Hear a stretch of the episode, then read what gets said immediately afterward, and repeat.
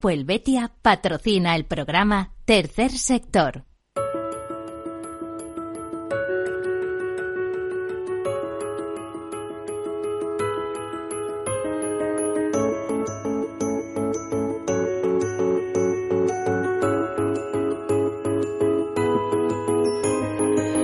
Tercer Sector, un espacio para la economía social. Un programa dirigido por Miguel Benito.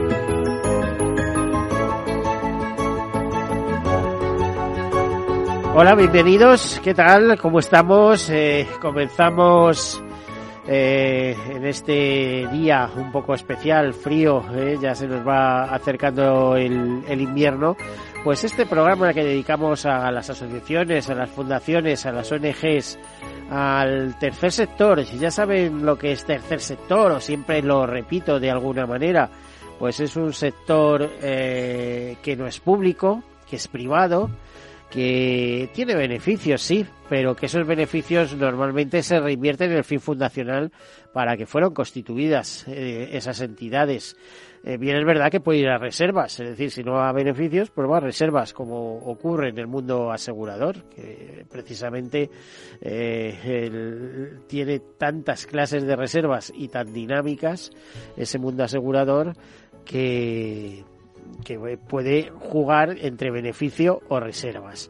Eh, la nota o la anécdota les puede parecer peregrina, pero no lo es, teniendo en cuenta que las mutualidades son parte integrante, las mutuas y las mutualidades son parte integrante de ese tercer sector y ocupan una posición importante. De hecho, las mutualidades ocupan eh, una vicepresidencia en la CEPES, en la Confederación Española de Empresas de Economía Social, más de 40.000 empresas en nuestro país y dos millones y medio de trabajadores. A veces no decimos eh, o no se conoce que el tercer sector en nuestro país supone algo así como el 10% del PIB que es eh, un tercer sector que a veces eh, se habla en amplio de tercer sector, pero que luego tiene eh, sus particularidades. Ahí están las cooperativas, ahí están esas mutuas, mutualidades que, como les comentaba, hay otro tipo de sociedades y ahí está lo que llaman el tercer sector social, el que ocupa las asociaciones y fundaciones, en definitiva las ONGs, para unos la cifra es de 24.000, para otros de 28.000. En cualquier caso, para ser ONG antes hay que ser asociación y fundación. Y la asociación, según el registro de fundaciones, bueno, incontables. ¿eh? Debe andar por los más de los 800.000 asociaciones. Y fundaciones, pues se habla de más de 10.000 inscritas, pero eh, en, funcionando, según la Asociación Española de Fundaciones, alrededor de 6.000. Bueno, pues es un programa tan extenso y con tantas líneas que es muy difícil dar satisfacción a todos. En estos días la Asociación Española de Fundaciones estará montando su nueva jornada de Deimos. Eh, y también mm, cada día hay manifestaciones de distintas organizaciones vinculadas al tercer sector que se ocupan de temas de interés general. Tercer sector que al final pues también es la solidaridad mercantilmente organizada es economía de personas para las personas. Y dicho esto, y para que lo vean más eh, próximo, ¿eh? porque detrás de todas las buenas ideas, intenciones, etcétera, etcétera, suele haber también mucha economía, les comentamos o les cuento algunas notas de actualidad y luego empezamos con nuestros temas. Comenzamos. Pues hablando del Día Internacional de la Eliminación de, eh, la, de la Violencia eh, contra la mujer que se celebró este 25 de noviembre. Nos cuentan desde Fundación ADECO que en una encuesta a 210 desempleadas víctimas de violencia de género se sacaron determinadas eh, conclusiones. Por ejemplo, el número de denuncias por violencia de género en 2021 aumentó un 8% respecto a 2020. Estos son temas generales, confirmando así la subida típica en tiempos de recuperación, permitiendo a las mujeres afrontar la búsqueda de trabajo e independencia con mayor seguridad. El 62% de las desempleadas víctimas de la violencia de género cree que existen prejuicios en las empresas a la hora de contratarlos. Entre los estereotipos más asociados a esta situación destacan que se les achaca ser personas inseguras que ven afectado su rendimiento, la creencia de que se ausentarán más de su puesto y en menor medida que pueden ser problemáticas y empeorar el clima laboral siguen existiendo una gran cantidad de prejuicios que evidencian que queda mucho trabajo por hacer para lograr la plena inclusión y que es labor de todos los agentes sociales fomentar espacios laborales seguros para posicionar el empleo como elemento clave para que estas mujeres víctimas de violencia de género puedan salir adelante. Esto son palabras de Carmen Jiménez, atleta paralímpica y embajadora de la Fundación ADECO, que sufrió un episodio de violencia machista en 2010. La gran mayoría de las mujeres desempleadas víctimas de la violencia de género manifiesta algún grado de dificultad para llegar a fin de mes y el 85% aceptaría un puesto de inferior cualificación con tal de tener un empleo. La inclusión laboral se ha visto agravada por la crisis de la COVID-19, ya que para el 68% de las mujeres víctimas de violencia de género, el mercado laboral no se ha recuperado respecto al periodo anterior de la pandemia.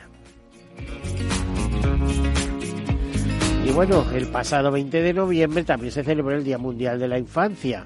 En ese, a lo largo de esta semana pasada, pues se celebró eh, en el Auditorio CaixaForum de Madrid eh, un, eh, un evento organizado por UNICEF España para la celebración central de ese Día Mundial de la Infancia que conmemora el aniversario de la firma de la Convención sobre los Derechos del Niño, una fecha de celebración y también de recordatorio de la situación de millones de niños y niñas y adolescentes cuyos derechos se están viendo vulnerados en alguna parte del mundo.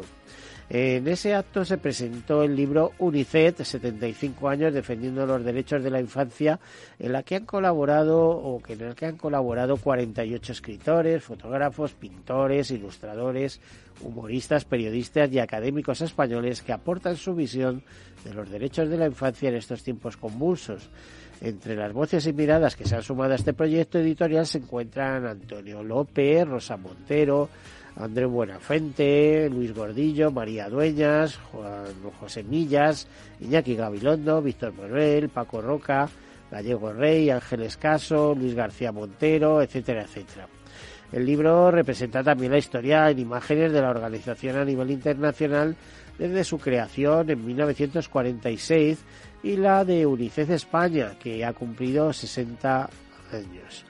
Bueno, pues eh, según eh, señaló el presidente de UNICEF de España, Gustavo Suárez Pertierra, los avances que en salud, educación y protección se venían produciendo de forma constante desde la década de los 70 del pasado siglo se han visto frenados y ahora nos asomamos a la peor crisis humanitaria para la infancia desde la Segunda Guerra Mundial. Vivimos una nueva normalidad, sí, pero esta es devastadora para los niños y niñas en todo el mundo el progreso ha retrocedido en prácticamente todos los indicadores importantes sobre la infancia. Bueno, pues está hasta ahí esa nota de UNICEF eh, destacando eh, el libro y también advirtiendo de que no eh, está la infancia y la adolescencia no está viviendo los mejores momentos porque lo que decíamos, los avances en salud, educación y protección se han frenado. Y también el lunes pasado, eh, pues eh, a lo largo de estos días, desde el 21 de noviembre al 24 de noviembre exactamente, se ha venido celebrando CONAMA 22, donde, que concentra el sector ambiental. Por cierto, este Congreso Nacional del Medio Ambiente, CONAMA 22, eh, aúna a representantes eh, de administraciones, empresas y entidades del sector eh, ambiental eh, y han reaccionado a la COP27 que se ha celebrado estos días exigiendo ambición climática y que no se dé un paso atrás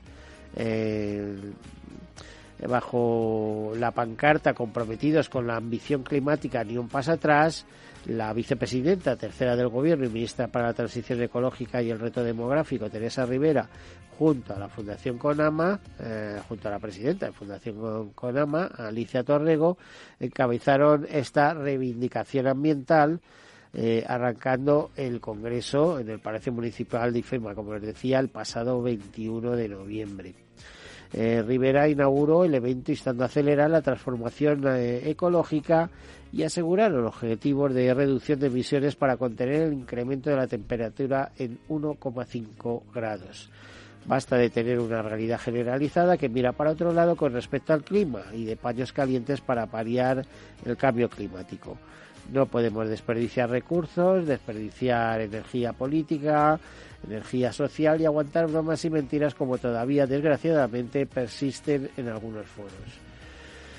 Pues eh, a esto habría que decir que si solo España y solo Europa vamos a ser capaces de cambiar el mundo cuando vemos que hay grandes potencias mundiales como China, eh, Rusia o Estados Unidos que se acaba de incorporar, incluso también la India, que no están mucho por la labor, teniendo en cuenta que solo China, India y Rusia representan más del 40% del PIB mundial y de las emisiones, no, del PIB mundial, perdón, eh, de las emisiones de, efecto invernadero. Eh, afortunadamente, pues Estados Unidos se ha sumado a, a, los protocolos para intentar em, detener eh, o ralentizar el envío de la, contaminación ambiental, por así decirlo. SEO Life, que la Sociedad Española de Ornitología, pues ha celebrado que el COD 27, esta conferencia de las partes que acaba de concluir en, Egipto, en el Cairo, reconozca y compense los daños irreversibles del cambio climático y lamenta que el acuerdo se haya tenido que conformar en no dar pasos atrás, ¿eh? con lo cual, pues podemos esperar que el tiempo eh, no sé cómo le diría. Yo creo que el mundo tiene su propio tiempo, eh, sus propios momentos, su propia evolución eh, geofísica eh, y, y, constatación dentro del universo y que nosotros aportamos. Pero no sé hasta qué punto aportamos. Desde luego no lo estamos haciendo bien, estamos poniendo menos de lo que se nos exigiría, transformando esa voluntad transformadora que tiene la humanidad, no sé a qué se puede enfrentar cuando los retos son tan importantes.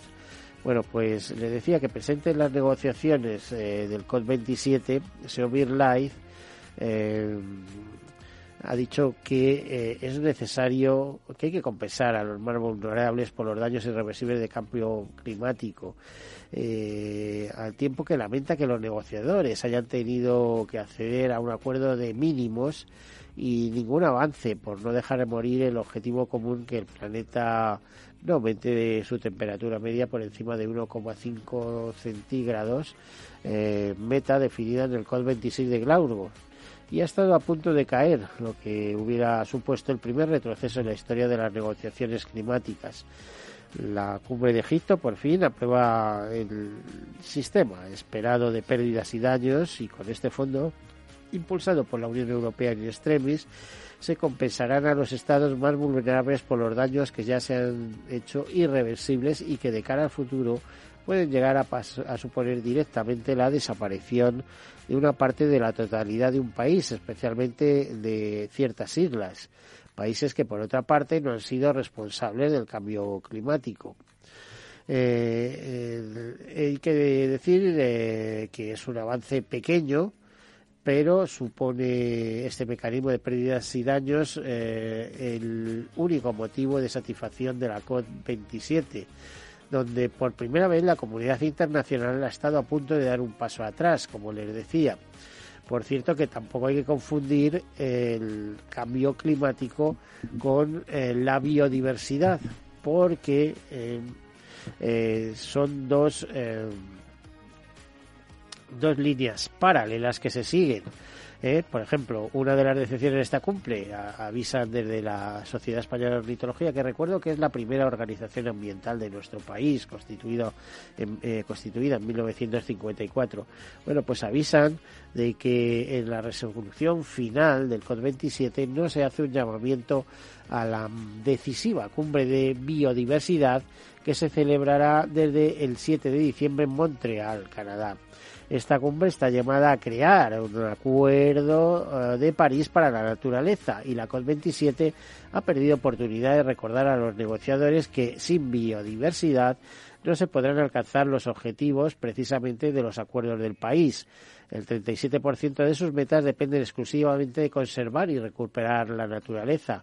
Eh, señala la presidencia Asunción Ruiz, la presidenta de la Sociedad Española de Ornitología. Añade que sin duda alguna la de Montreal es la cumbre más importante de las que se celebrarán este año. Necesitamos un acuerdo con objetivos claros y vinculantes para todos los países que permitan que en 2030 el mundo detenga la sexta extinción que vivimos y empiece a recuperar la naturaleza. Cualquier otro acuerdo de mínimo será un fracaso para la gente y para la lucha contra el cambio climático. Pues ya les digo, objetivos ambiciosos pero que no parecen muy pausibles. De hecho, recuperar la naturaleza cuando lo que estamos oyendo es eh, plantar molinos de viento, plantar eh, nuevas centrales, eh, deforestación, en fin, un desastre. Como decía un gran amigo mío, la sostenibilidad es lo más insostenible que existe. El papel de España en el COP, bueno, se ha situado como uno de los países que lideran los esfuerzos por llegar a acuerdos multilaterales que permitan aproximarse a los requerimientos expresados por la ciencia.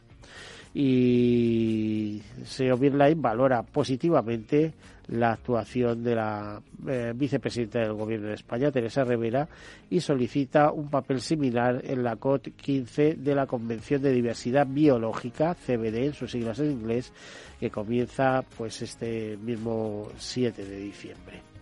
Bueno, y más notas de actualidad. Telefónica incorpora hasta 200 personas con discapacidad o incorporará hasta 200 personas con discapacidad en los próximos dos años.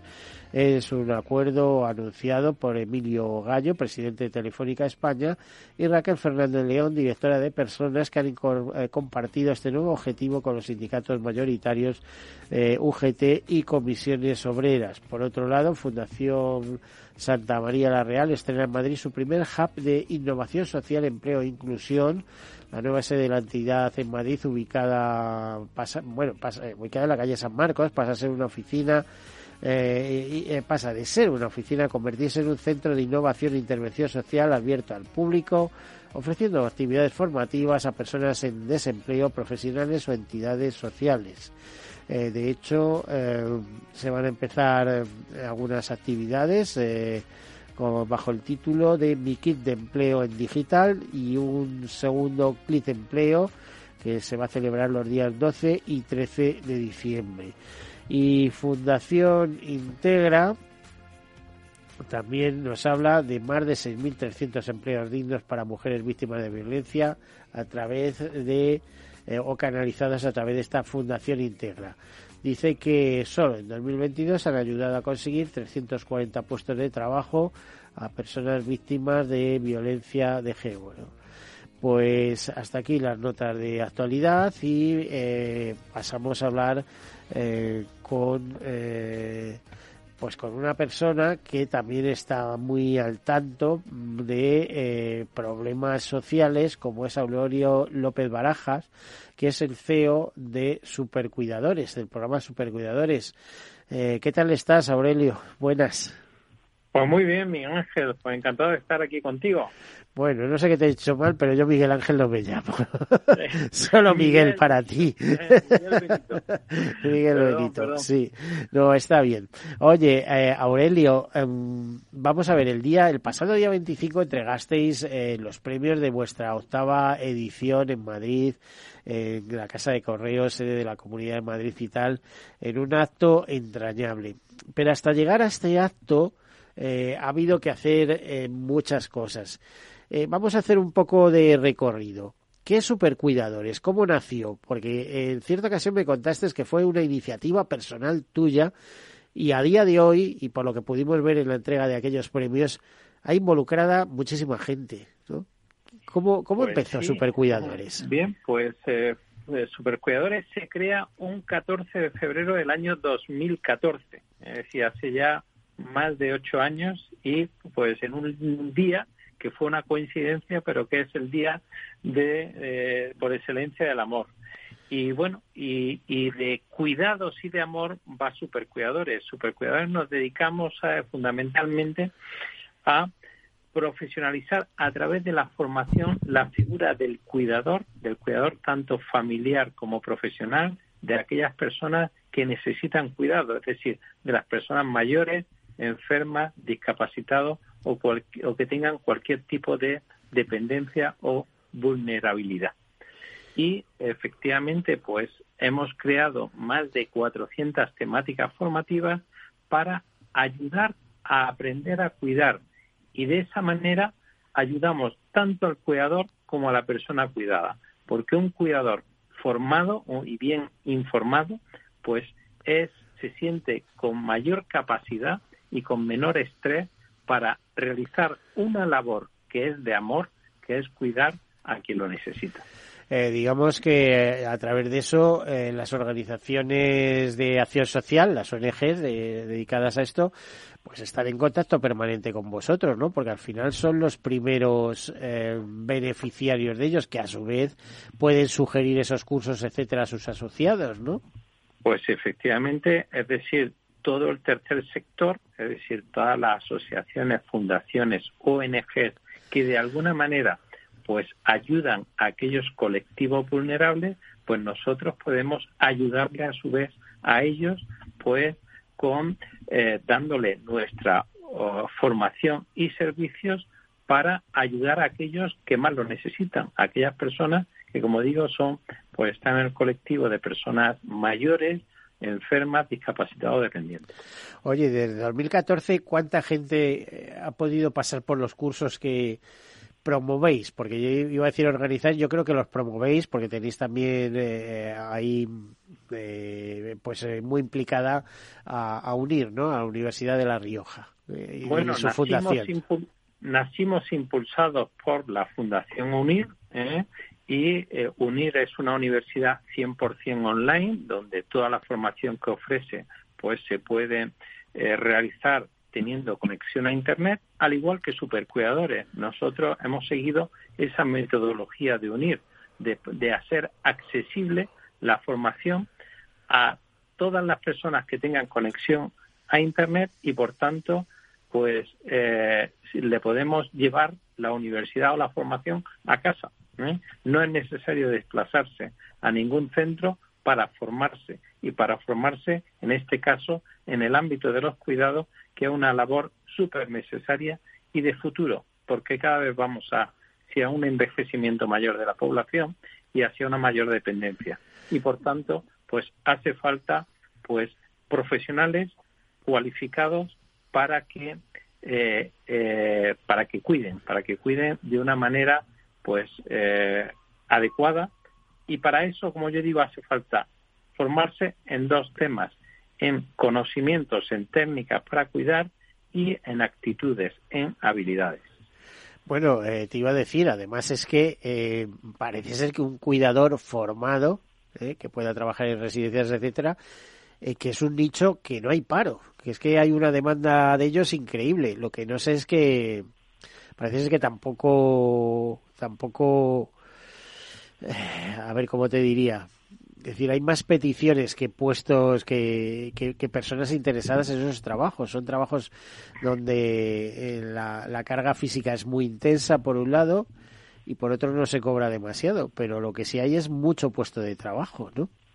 Efectivamente. Mucha oferta, eh, diríamos. Como decía, como decía, pues vamos hacia un envejecimiento de la población y la edad pues está muy relacionada con la dependencia. Cuando ya pues nos hacemos mayores, eh, pues con 80, 90 eh, o los años que sean, o bien sufrimos desgraciadamente una enfermedad, pues somos dependientes y necesitamos que nos cuiden. Y cada vez esto es una tendencia que va a más, porque vivimos más años, eh, pero también hay más años que necesitamos ser cuidados. Con lo cual, llevas toda la razón de que es un sector que es de los pocos nichos de empleo ahora mismo que están creciendo a tasa de entre el 5 y el 10% de manera constante anual en los últimos 15 años y con tendencia a que continúe esa, eh, ese mayor empleo, esa demanda de personas que se dedican a cuidar y que tienen que ser personas pues con una cualificación, personas formadas. Con lo cual es una inversión buenísima el que realmente tenga actitud para cuidar, porque con una inversión de poco más de mil euros va a tener trabajo asegurado de por vida, diría yo. Bueno, mm, vamos a hacer una breve pausa y para publicidad, etcétera, y luego continuamos. Hasta ahora. Perfecto.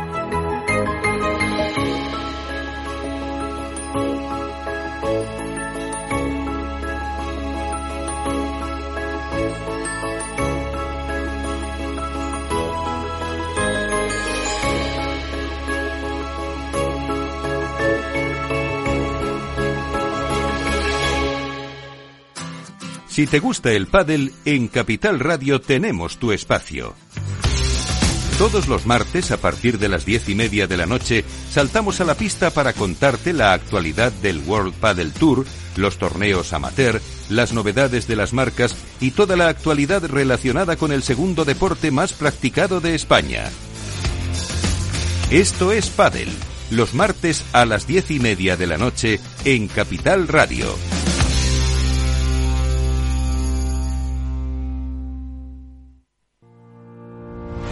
Los miércoles a la una y media de la tarde en Capital Radio, Gestión del Talento. El escaparate de la formación para el empleo. Expertos formadores, agentes sociales y representantes de la Administración se dan cita en este espacio para impulsar el valor de la formación y el talento.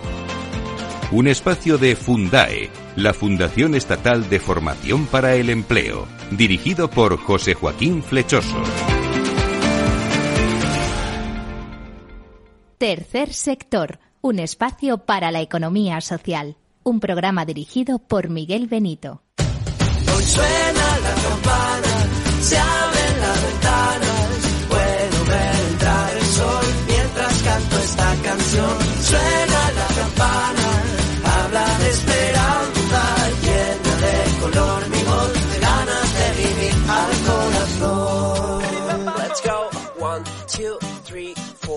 Es una locura soñar que se cura. Si hoy sé, hoy sé que es verdad. Tómame la mano, he visto el camino. No estás solo y nunca lo estarás. Somos muchos, cada vez somos más. Juntos venceremos y te tocará cantar. Hoy suena la campana,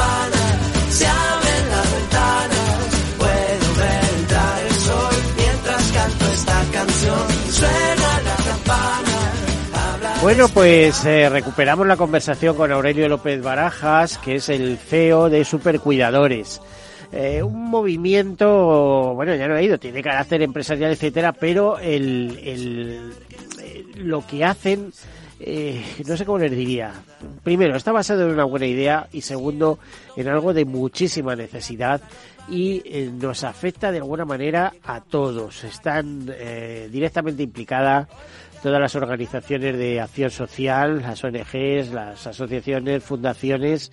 eh, además han tenido eh, el acierto de impulsar unos premios como que en esta ocasión, eh, les decía, se repartieron el 25 de octubre, eh, celebraban la octava edición. Eh, creo que es la primera vez que, que los Reyes de España eh, tenían la presidencia, aceptaron la presidencia de honor y estos premios pues eh, entregaron en la Real Casa de eh, Correos de, Madrid eh, ante la presidenta de la comunidad. Por cierto, hay una pequeña anécdota. Este programa consiguió una tesis en esos premios y le tengo cierto cariño porque a pesar de que llevamos nueve años con este programa, era la primera vez que nos presentábamos y la primera vez que conseguíamos eh, una mención. Aurelio, eh, eh, estos, estos premios, Aurelio López Barajas, como decía, CEO de Supercuidadores, van adquiriendo cierto relieve, ya se les mira en perspectiva, ya están implicándose entidades aseguradoras, organizaciones sociales, aparte de la Universidad de La Rioja, claro, por supuesto, la Fundación UNIR, eh, etcétera, mm, hasta el punto de que sus majestades eh, los reyes de España eh, pues decidieron avalar, digamos, esta iniciativa, ¿no? Pues eh, efectivamente, pues son premios que cada vez tienen un mayor reconocimiento, como es que la presidencia de honor de, esta octava edición ha sido por parte de los Reyes de España y lo hemos celebrado en un edificio emblemático, en la Real Casa de Correos de Puerta del Sol, con la asistencia de la presidenta de la Comunidad de Madrid, de Madrid además de otras eh, personalidades. Y, por supuesto, pues hemos reconocido pues buenas prácticas como es precisamente el programa de tercer sector que dirige maravillosamente Miguel Benito, ¿eh? pues desde hace ya pues bastantes años. Desde la fundación de esta emisora, eh, un programa que al principio eh, nos costó arrancar porque no le veíamos mucho recorrido, pero como siempre digo, tuvo sus orígenes en el en el conocimiento de, de, la labor de las mutuas y mutualidades, que son entes activos del tercer sector. Yo, al fin y al cabo, soy un periodista especializado en seguros y he escrito mucho sobre tercer sector, muy referido a mutuas y mutualidades, pero también a otra manera de ayudar, a ver cómo podíamos hacer más. De hecho, pues por ejemplo, los premios solidarios de seguro eh, salieron de esta cabeza en concreto, ¿no? Eh, y ahí están, consolidando, repartiendo millones a proyectos de ONGs, etcétera. Digo millones a lo largo del tiempo. ¿eh? Que eso, los premios solidarios de seguro se basan en microdonaciones para hacer posibles pequeñas cosas, pero es que eh, el océano está compuesto de gotas también, ¿eh? al final. Bueno, em, eh, Aurelio, cuéntanos algo de interés. Por ejemplo, mm, ¿qué papel están jugando las aseguradoras en todo este movimiento que se nos viene de la dependencia, de los cuidados, etcétera, etcétera.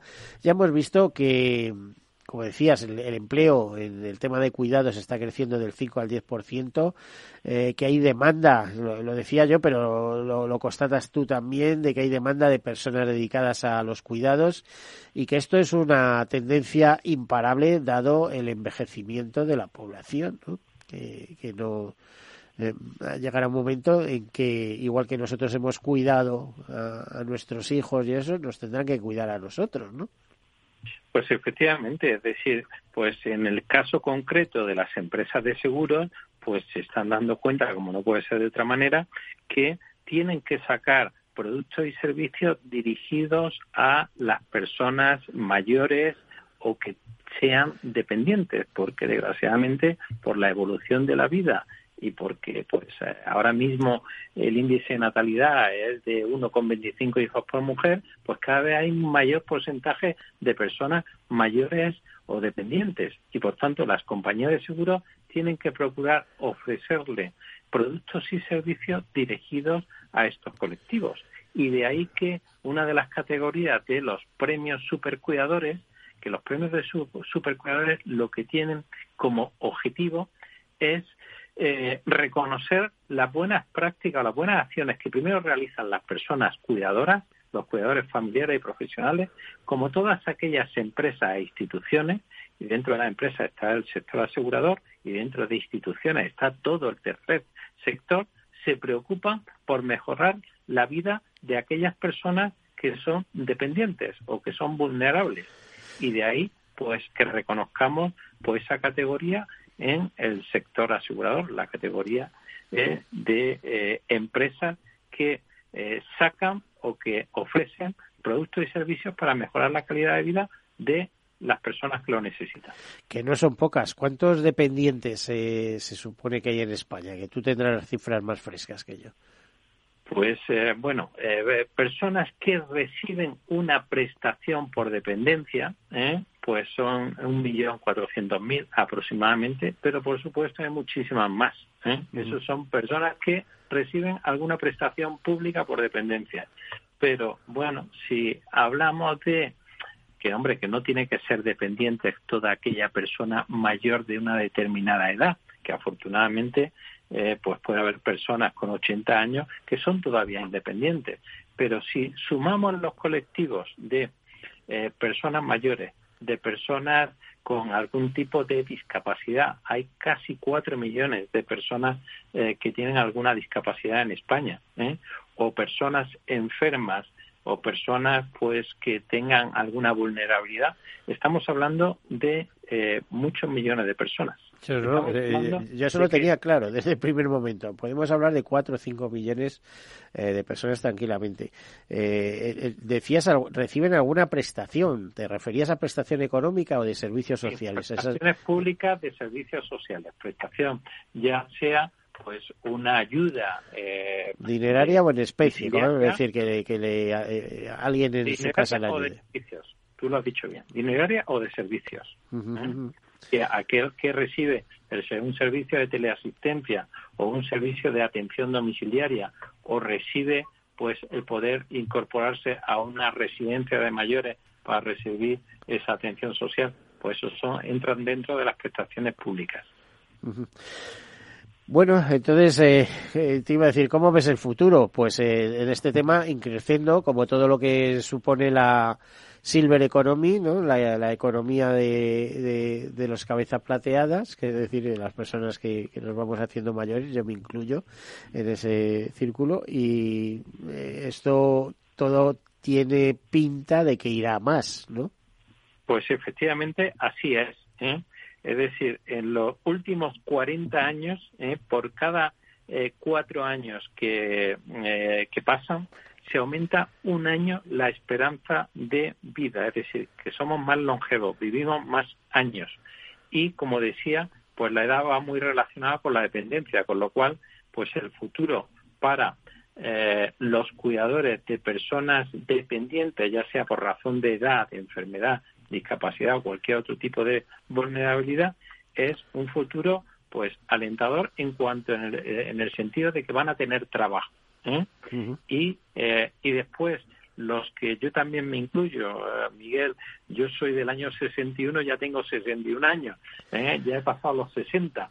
Entonces, cada vez la generación de los baby boomers, que ahora somos los que vamos a entrar en la época de, de, de, la jubilación, pues nos tenemos que preocupar y en general todos a mm, ser menos dependientes eh, de nuestra familia, porque el entorno familiar cada vez nos va a poder dar menos ayuda, porque las familias, las unidades familiares son cada vez más reducidas en número, con lo cual nos tenemos que preocupar de que cuando lleguemos a ser dependientes nos puedan cuidar y para ello que nos cuiden profesionales, es decir, que nos cuide gente formada, gente eh, cualificada para mm, mejorar en la medida de lo posible, nuestra dependencia nuestra calidad de vida.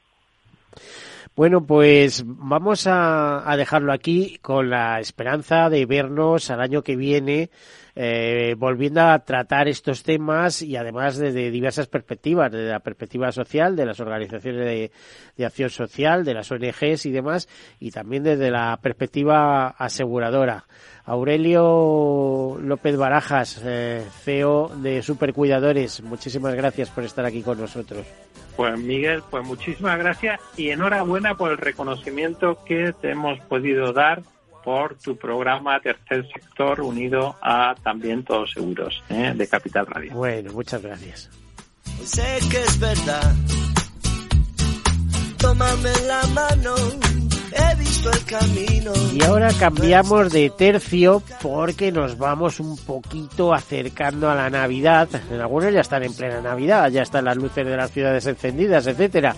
Pero es que nosotros tenemos una especie de duende de Navidad que nos lo recuerda todos los años y al cual recurrimos al cual recurrimos todos estos años. Cuando nosotros queremos eh, en la radio un árbol de Navidad, siempre nos acordamos eh, de una empresa y de un empresario que no solamente eh, proporciona árboles de Navidad, es que van acompañados de un montón de regalos solidarios, ¿eh? de, un, de una apuesta solidaria.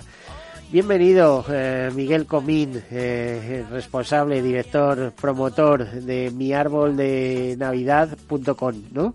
Correcto. ¿Qué tal, ¿qué tal Miguel? bien. Sí. Muy ya, bien. ya ha pasado un año. ¿Ves? Ha pasado un Ya año. ha pasado un año.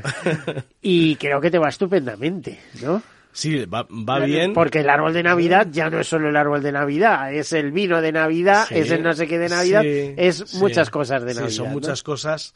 Pero bueno, al final la, la esencia que, que comenzó hace nueve años con, con lo que es el árbol es, es la misma, es acercar la Navidad a casa. la esencia es, Sí. a ver, eh, déjame que te lo Sí. diga en pocas palabras, es esos bonitos abetos preciosos que vienen del Pirineo, eh, eh, sin que devastemos la tierra, porque se, se, eh, se cultivan, es profeso para eso, Correcto. etcétera, ¿no? Sí, pero la esencia es que, que ese árbol nos visita durante, durante esas navidades y luego vuelve. Luego ese árbol se vuelve a replantar, en el caso de los cortados se composta y se cierra ese, ese círculo por la parte del acompañamiento y luego porque ese árbol va a seguir dando oxígeno y va a seguir, pues eso, viviendo. Oye, eh, Miguel, este año los árboles de Navidad van a subir mucho porque la gente tiene que renunciar a, a muchas cosas, empezando por alimentación o facturas o tal y cual. Pues fíjate cómo está el presupuesto para comprar árboles. Sí, ef- efectivamente. Nosotros lo que hicimos el año, el año pasado fue agua- aguantar, intentamos, no, se, pues como todo el mundo, ¿no? Subieron los, los costes de, de, de, trans- de transporte, sobre, sobre todo, porque hay que pensar que, por un lado, tienen que venir del Pirineo, pero luego hay que repartirlos casa a casa y luego hay que recogerlos. Lo que hicimos el año pasado fue aguantar ese, ese impacto que al final este año sí que hemos tenido que, que repercutir en los árboles, sintiéndolo muchísimo, porque, porque bueno, al, al final hay gran parte de coste de, de los árboles que son, que son, que son transporte. Oye, y hablamos de árbol de Navidad, pero ¿qué más cosas tienes entre manos? Pues bueno, al final eh, hemos, bueno, hemos añadido productos, pero eh, pero bueno, siguen todos la, la misma la misma pauta. ¿En qué sentido? Pues tenemos vino, como, como bien sabes, Ecológico, vino ecológico genial. espectacular. ¿Ha, tenido, ¿Ha tenido buena acogida? ha tenido muy buena muy buena acogida y, y yo creo que es que en Navidad porque al final pues lo que se quiere se, ce- se celebra pues el vino ha tenido muy buena entrada el año pasado teníamos las eh, las naranjas ¿Qué, que bien qué vale una botella de vino? Pues Eh, me- me- ahora mismo, si me dices en frío, me pillarías. O sea, en 8 o 9 euros, una cosa, una cosa así. Una cosa así. Sí, una cosa así. Una cosa así. Exactamente no te sabría decir el, pero, el pero vamos, precio. producción ecológica. Sí, producción- producción ecológica. Sí, de sí, cuenca, sí. de parcela especialmente tratada, escogida, tiene, etcétera. una, tiene una historia detrás que, que es eso, es decir, no, no, no, no elegimos cualquier tipo de, de, de producto, sino producto pues que tienen al final, que son productos especiales, igual que los árboles no simplemente que, que llevemos el árbol, sino que hay algo detrás, ese impacto que siempre queremos, queremos hacer con el trabajo que hacemos, igual que seguimos eh, recogiendo, aprovechando las recogidas de los árboles de Navidad, que no, que no hemos mencionado, que es fundamental, es decir, que, que el árbol se recoge recogemos el árbol, tanto los nuestros que, ven- que vendemos que vendemos en, en, en Madrid, aunque vendemos en toda España, vendemos tanto en Madrid como se, se vende también en Barcelona con reparto propio, pero estamos llegando a cualquier tiene, tiene sitio. que ser un follón inmenso, ¿no? La logística es eh, lo peor. la logística es lo peor. Es decir, eh, peor. tú te metes en internet, Sí. en miarboldenavidad.com y ahí ya te dan a Ya elegir y de usted El- cómo lo quiere, sí. decorado sin decorar, tal. ¿Eh? Porque dices, bueno, eh, es que estoy pensando en el árbol para una casita normal o para una para un piso Claro. normal, una cosa pequeñita, tal cual. Pero es que vosotros traéis eh, auténticos pinos inmensos Sí, sí. para un club, para un hotel, para un no sé qué. Sí, sí. Dice, y además si quieres se lo decoro. Sí, efectivamente. Es decir, nosotros al final servimos todo. Servimos desde eh, yo siempre lo cuento, es decir, porque, porque he hecho repartos y hago, y hago, y cuando puedo me, me, me- y me dejan me escapo porque, porque me encanta. Aunque seas el- el CEO, ahora tú eh, vas desde la base y si puedes encima te vas a oler, te vas a oler a pino al Pirineo, ¿no? No, no, no, bueno, los, los, los, los, eh, los árboles, que es otra cosa eh, que llama la atención, se eligen en agosto. En agosto vamos al Pirineo y se eligen uno a uno los árboles para, para tener el estándar que nos gusta a nosotros de miles y miles y miles.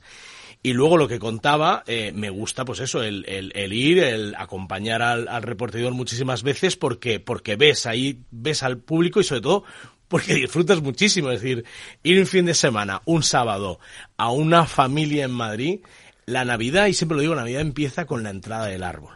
Entra el árbol en casa y cuando entra el árbol ya nos ponemos en, en modo Navidad. Entonces, ir a esa casa que muchas veces lo sabes porque te lo han puesto en la nota, por favor que la entrega sea el 23. Y vas el 23 y están los niños, a mí no se me hace muchísima, muchísima ilusión. Bueno, alguno dirá que qué pena, qué sacrificio, que no sé qué, ¿no? Eh, en fin, habrá de todo. Pero también es verdad que mm, te acerca a la naturaleza, de conciencia. Sí. No, es- es y- espectacular, Y, no sé qué más te eh. diría, y nos saca ese druida que llevamos dentro todo. Sí, a mí, ¿no? el, a mí me parece, no sé, el tener eh, ese árbol Tiene magia. Sí, tiene magia, tiene magia, eh, está vivo, estamos vendiendo muchísimo, muchísimo enraizado, un árbol que, que se ha pasado a maceta, que, que, que está, que está vivo, pero totalmente que aguanta todo, que al final nos, si nos, que nos visita. lo, lo recogéis y lo Y ya está, plantáis. se vuelve, a, ¿no? se vuelve a plantar, ya, ya se queda para, para siempre, para siempre ahí y, y ya está. Y es un árbol que está, que está totalmente, totalmente vivo, que, se que hay una etiqueta con todos los cuidados que tiene que tener, que desprende olor y que, y que es precioso. Y al final es un, como digo yo, es, es, es uno más en la familia que, que está con nosotros en, en, en Navidades. Tengo 25.000 anécdotas, pero al final, como todos podéis eh, eh, entender, eh, es donde se ponen los regalos. Es el que sale en la foto.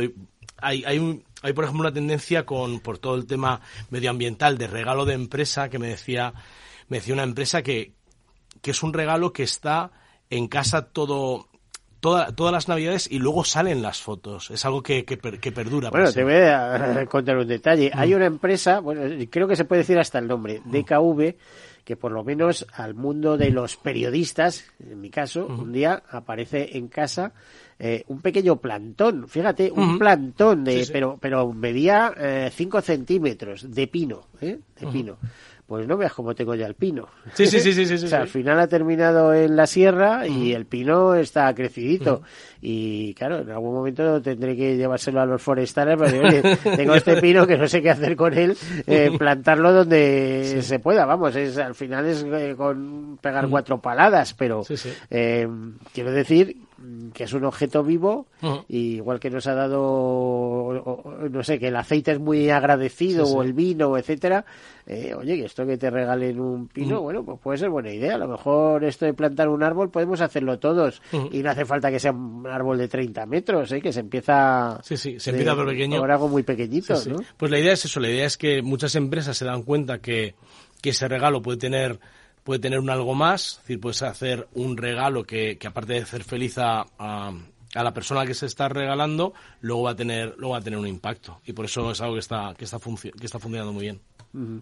Bueno, eh, el, el, el capítulo de solidaridad, porque yo sé que todo este movimiento empresarial siempre lo habéis rodeado de, de un halo solidario y tenéis determinadas acciones. ¿Cómo va eso? ¿Cómo, cómo, cómo lo envolvéis todo? Sí, esto? bueno, hacemos varias cosas. eh, aparte, como os he dicho, que tiene ese, ese impacto ya el, el, el propio negocio. Por ejemplo, si de un colegio Sí. de huérfanos te piden un pino, dices, bueno, eso se lo regalo Sí, yo. normalmente lo que hacemos es eh, gran parte, gran parte de los árboles al final de, tem- de temporada se tiene, se tiene un listado y se da. Es decir, siempre intentamos que, que esos esos sitios donde no van a tener eh, árbol se, ten- se tenga se tenga árbol y sobre todo eh, una de las cosas que, que durante estos años ha funcionado muy bien ha sido el tema de, don- de donación de alimentos. Utilizamos las vueltas, decir, Tú, tú fíjate cómo está este año la no, no, pues, ¿eh? bueno, y en, y en pandemia,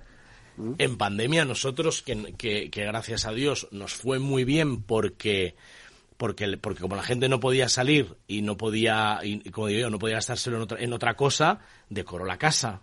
y entonces la gente se notó que hubo mucha, mucha compra, mucha compra de árbol, pero también notamos esa solidaridad de la gente porque me acuerdo es que se veían colas, pero, pero colas, pero colas que impresionaban. Entonces lo que, lo que siempre hemos hecho todos los años es que cuando el transportista va a entregar el árbol, la gente dona. ¿Qué cosa más sencilla, Miguel, que poder donar desde tu casa? No ya desde que estás en el supermercado, sino en casa tienes esos, productos que quieres donar y los donas directamente al, transportista que lo lleva. Y estamos ahora, pues eso, todos esos productos van al, van al Padre Ángel, se, se van eh, uniendo durante las semanas que, que, dura la campaña y luego se, y luego se, se donan. Eh, ¿Y este año estáis eh, pensando en hacer algo especial? Eh, en, este sentido, es decir, este año hay que impulsarlo porque están las cosas muy mal. Sí, tenemos, tenemos que impulsar lo que hacemos eso, intentar siempre recordar a, a, la gente que, que, nos compra en, en mi árbol de, de Navidad que, que, tienen esa, que tienen esa facilidad de poder donar alimentos a través de, de este, de este canal. Y siempre también, que y hago llamamiento desde aquí, si, si la gente conoce algún sitio donde, donde necesitasen ese árbol, nosotros siempre nos encanta el, el poder llegar a pues muchas veces pues a, a, sitios donde donde lo normal no sería tener tener un árbol de navidad bueno eh, bonita iniciativa por cierto no quiero olvidarme de lanzar el mensaje eh, de la gran recogida de alimentos de 2022 eh, que eh, comenzó el 25 de noviembre y se extenderá hasta el 6 de diciembre.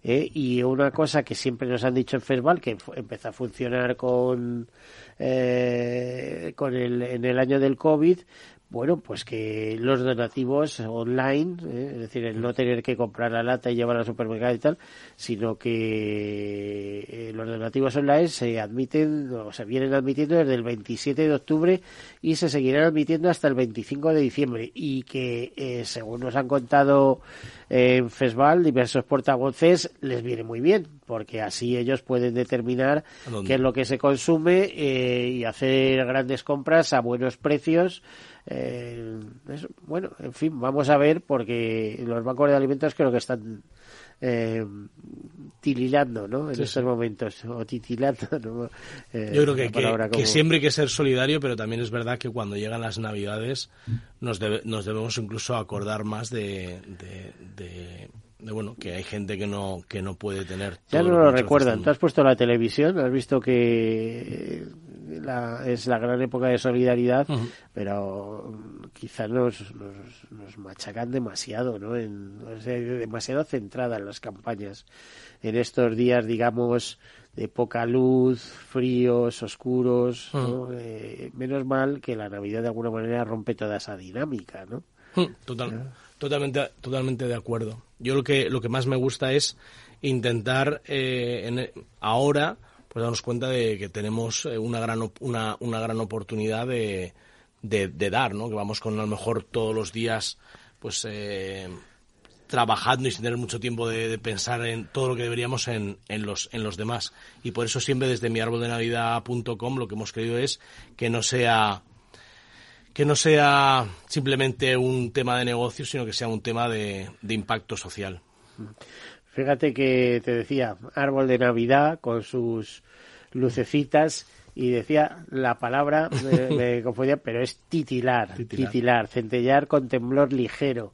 Es una preciosa palabra que yo la aplico siempre a las estrellas, ¿no? Que titilan, qué cosa más bonita eh, poder... Eh, poder ver el cielo, ¿no? En, en, estas noches oscuras. Yo tengo la suerte, vivo en la Sierra de Madrid y tengo la suerte de poder hacerlo y ver eh, cómo a la una de la mañana sales a la terraza y ves eh, eh, un ambiente denso, cargado de nubes, con, con, un cielo espectacular que te recuerda eh, que como si estuvieras en Siberia o en otros sitios, ¿no?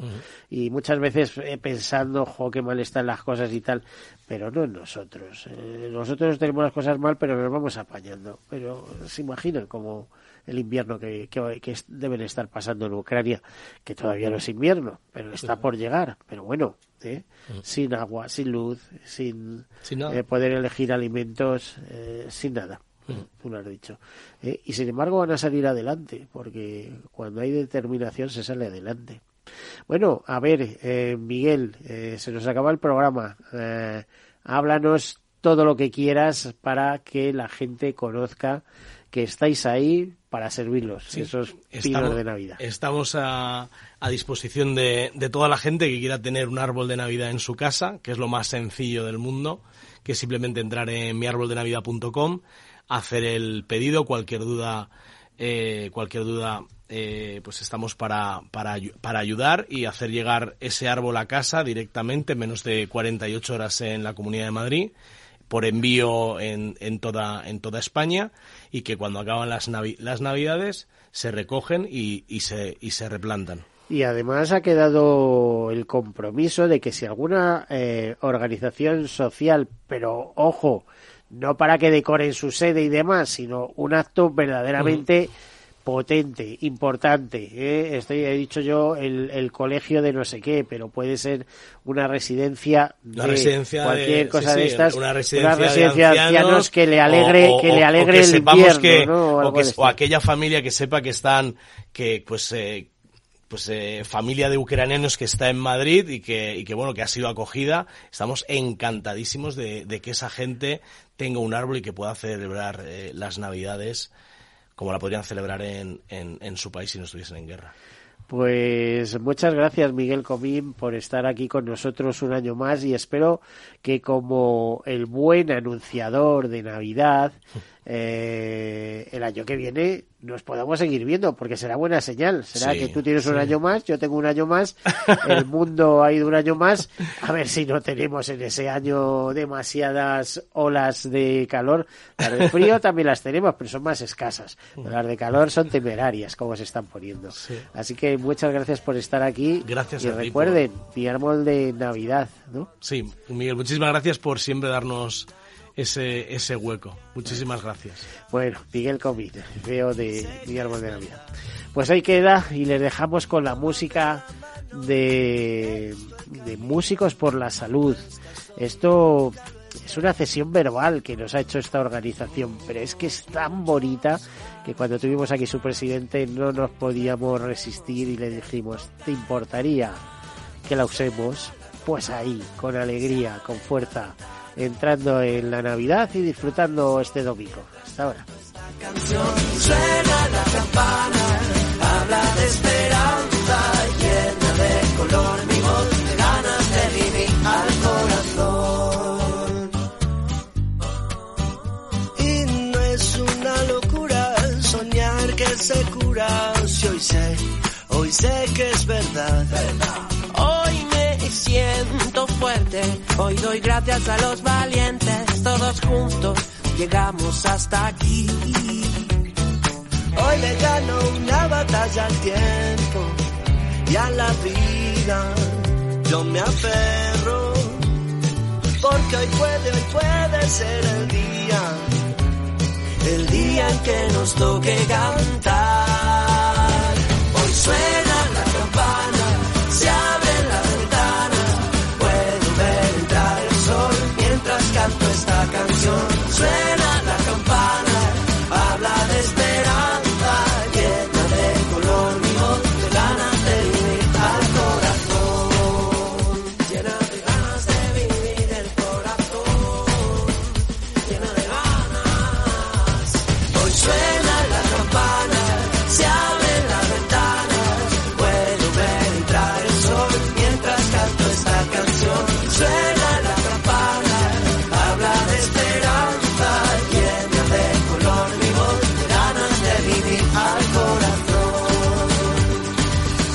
de vivir al corazón. Caser Grupo Helvetia ha patrocinado el programa Tercer Sector.